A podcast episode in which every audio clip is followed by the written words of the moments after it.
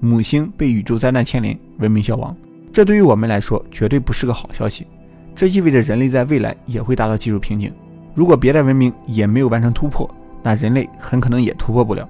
如果把生命诞生当做第一个筛子，文明诞生当做第二个筛子，技术瓶颈就是第三个筛子。前两个人类已经通过了，但是第三个筛子能不能过得了，我们不得而知。但以目前人类的发展来看，技术增长是个伪命题，技术的爆炸式增长已经是过去式。例如最近几年，摩尔定律正在消失，芯片的物理限制开始出现了。大家最常聊的，几十年前人类都登月了，几十年后想再去一次，还得计划好几年，更别说登陆火星了。苏联往金星扔探测器的时候，看我们视频的绝大部分观众都还没有出生，更别说跨世纪的理论。目前很多理论科学都还在验证爱因斯坦理论，验证一个就是一个诺奖，再验证一个又是一个诺奖，可以说一直都在炒爱因斯坦的冷饭。理论物理学和数学的突破越来越困难，也越来越缓慢。从发现引力波到探测上帝粒子，实验成本越来越高。加速器开一次的电量是当地城市全年用电量的三分之一，每个实验的成本都变得无比昂贵。诺奖也不是能凭一己之力说拿就拿了。现在自然科学领域的诺奖，其实基本上都是颁给团队。理论突破开始乏力，技术增长开始减缓，近些年发展的东西并没有太大里程碑式的增长，过多的还是给人类提供生活便利，并没有小说中那种都已经移民外太空了。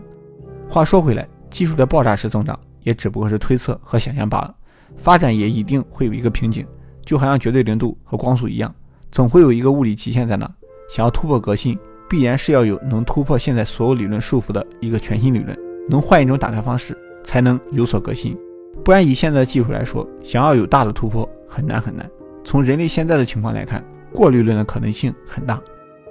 误导论，人类的物理属性决定了人类能够控制和利用世界的尺度。人类目前发明的最大功率的机器，和我们本身的物理属性之间，也就相差了七到八个数量级。这就说明了人类能够改造和利用的宇宙空间。可能也是有限度的。举个通俗的例子，如果人类和蚂蚁差不多大小，那么我们能造出来宇宙飞船飞出地球吗？肯定不行，很可能一阵风吹过来就把我们的飞船吹跑了。对于人类来说，宇宙中很可能存在这种类似的阻隔，最直观的就是距离的阻隔。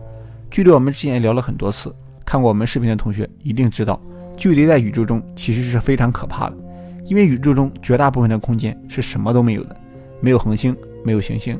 光一个飞船在长时间无法做到补给的情况下，是不可能完成星际旅行的。有人说自给自足呗，但其实不行，因为目前人类所依靠的能源都跟恒星有关，没了恒星的补给，人类是走不远的。还有就是，我们这个宇宙是在膨胀，宇宙是处在超光速膨胀的状态。我们通常所说的可观测宇宙，只是我们这个宇宙的一部分，还有相当一部分是不可观测宇宙，我们是永远无法看到的，因为他们一直以超光速的速度在远离我们。他们的光无法到达地球，我们也永远不可能追上他们。如果这些世界之外的宇宙中也存在文明的话，那这些外星文明和我们之间永远无法联系上，